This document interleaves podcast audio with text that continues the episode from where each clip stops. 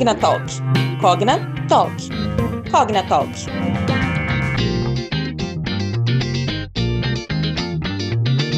Oi, gente, tudo bem? Aqui quem fala é Mayara Lima e está começando mais um episódio do nosso Cognatalk. A educação está em constante evolução e é preciso estar atento às novas tendências para construir uma sala de aula voltada para o aluno do futuro. Por isso, hoje nós vamos conversar sobre a metodologia STEAM. Já ouviu falar? A sigla em inglês se refere às áreas de ciências, tecnologia, engenharia, artes e matemática e prevê a integração de conhecimentos multidisciplinares. Quem vai nos ajudar a entender melhor esse modelo educacional é a Beatriz Albuquerque, gerente pedagógica da Mind Makers. Seja muito bem-vinda, Beatriz. Oi, Mayara, tudo bem? Obrigada aí por, a vocês pelo convite para esse bate-papo. Vai ser uma, uma boa experiência para a gente também. Bom, e vamos lá, né? Para a gente começar, Bia, explica melhor como é que surgiu essa metodologia. Essa metodologia surgiu nos Estados Unidos na década de 90 e veio muito pela dificuldade dos meninos de se envolverem nas ciências exatas, né? Eles tinham um certo desinteresse. E aí eles foram desenvolvendo uma metodologia que integrasse diversas áreas do conhecimento, que isso pudesse permitir para o aluno aplicar esses conhecimentos na resolução de problema real do dia a dia deles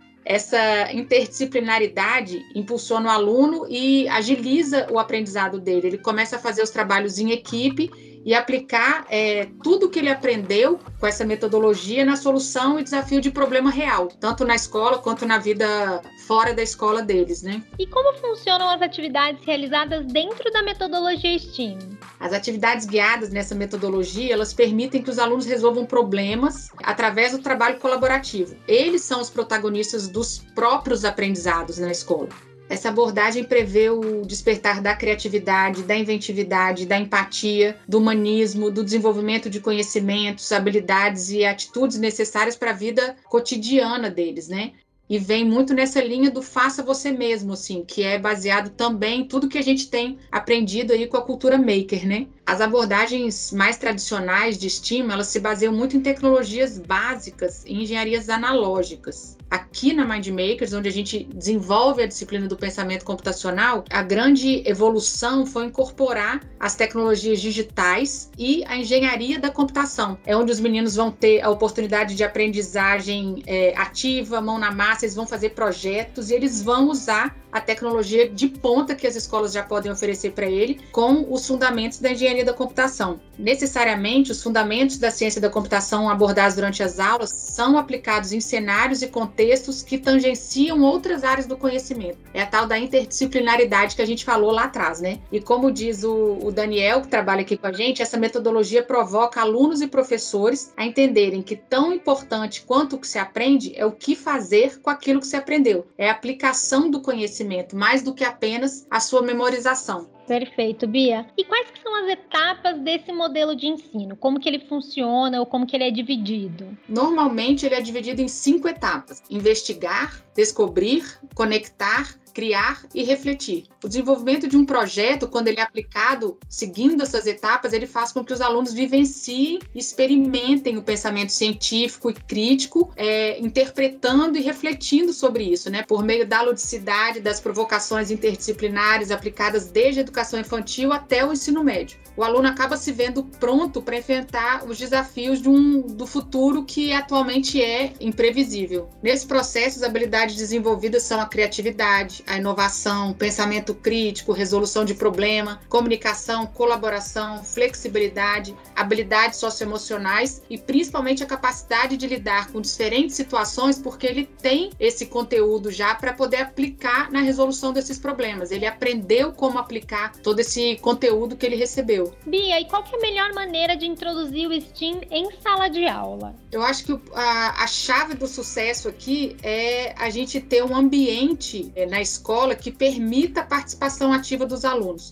eles têm que se conhecer, eles têm que contribuir juntos para uma descoberta, para um projeto. Ele precisa dar a sensação de pertencimento e de autonomia no processo de aprendizagem desses meninos. O programa de pensamento computacional da Mindmakers faz, que faz parte né, da oferta de soluções complementares aí da Somos, os alunos aplicam essas tecnologias digitais, eles têm aulas e conteúdos de programação, de robótica, de eletrônica digital, internet das coisas, inteligência artificial, tudo isso com muita prática maker, com muita atividade em grupo, trabalhando socioemocional nesses momentos também. Isso tudo ajuda eles a solucionarem problemas que são propostos na vida escolar. E além disso, geralmente as aulas também são baseadas em projeto. Todo o conteúdo do pensamento computacional é alinhado à Base Nacional Comum Curricular, usa muita técnica de gamificação, que é mais uma, um instrumento aí para agregar nessa metodologia, e desenvolve competências indispensáveis também para os profissionais do futuro, desse mundo incerto, que a gente nem sabe quais as profissões que eles vão encontrar para frente, né? É uma forma prática e completa de introduzir a metodologia STEAM na prática e na vivência de sala de aula. No caso do pensamento computacional da Mindmakers, as salas são adaptadas para isso. A gente tem um projeto onde a, a arquitetura e a, a decoração da sala ajuda isso, a fazer trabalho em grupo, a fazer trabalho individual, tem a parte de programar, tem a parte de colocar a mão na massa, e esse ambiente físico também ajuda muito a desenvolver essa, essa metodologia com todo o potencial dela. Mas se uma escola que não tem né, toda essa arquitetura, essa sala especial, também pode começar a utilizar, né? Ela pode não seguir um modelo de sala Mind Makers, mas ela pode ter uma sala é, de múltiplos usos, assim, onde ela pode fazer todo tipo de trabalho com equipamento, com programação, com material é, escolar para fazer uma atividade mais maker e ela adapta essa sala. E com isso ela ajuda a criar esse ambiente de integração e de criatividade que, que a metodologia propõe.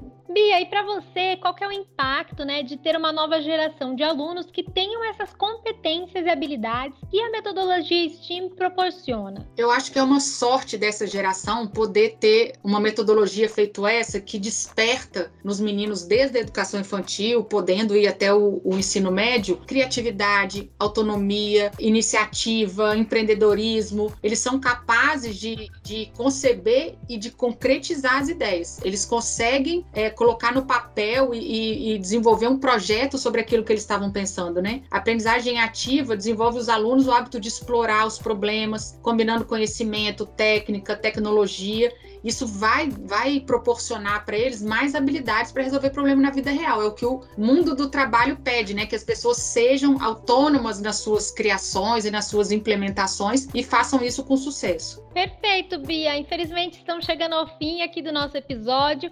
Eu queria pedir para você deixar aqui uma dica, um conselho para um professor que queira levar essa metodologia para a sala de aula. O que, que você diria para ele? Eu diria para ele levar com certeza, para ele estudar um pouquinho sobre isso. A gente tem muita coisa de aprendizagem ativa, de conteúdo interdisciplinar, para que eles sejam de fato mais independentes aí nos seus problemas. Ótimo. Bia, muito obrigada mais uma vez por ter participado aqui conosco e ter aceitado o nosso convite. Ah, Mayara, é uma alegria falar disso, viu? Com vocês, sempre que quiserem. Não só eu, como toda a equipe Mindmakers, a gente está à disposição aí para mais bate-papos feito esse, viu? Muito obrigada. Eu que agradeço. E muito obrigada a todos vocês que nos acompanharam até agora. Já tinham ouvido falar dessa metodologia? Seus filhos já estão sendo educados com esse tipo de modelo de aprendizagem? Não deixem de compartilhar esse episódio com os educadores e com quem mais possa se interessar por esse assunto. Ah, e também não deixe de se inscrever aqui no podcast para serem avisados sempre que a gente postar um novo episódio, hein? Eu fico por aqui e até o próximo Cognatalk.